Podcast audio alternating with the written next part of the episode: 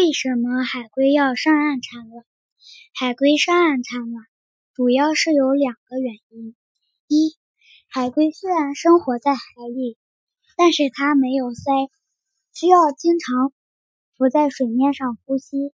如果海龟把卵产在海里，刚孵化出的小海龟不知道如何呼吸，就会被淹死。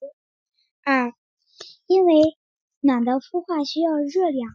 而海里的温度较低，不适合产卵，所以海龟要把卵产在沙滩上，利用沙子吸收的热量来孵化小海龟。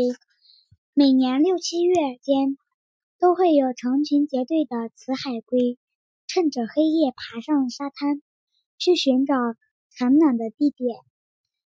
它们先用后肢在海滩上挖一个跟自己。差不多高的坑后，便开始产卵。产完卵后，用沙子埋坑。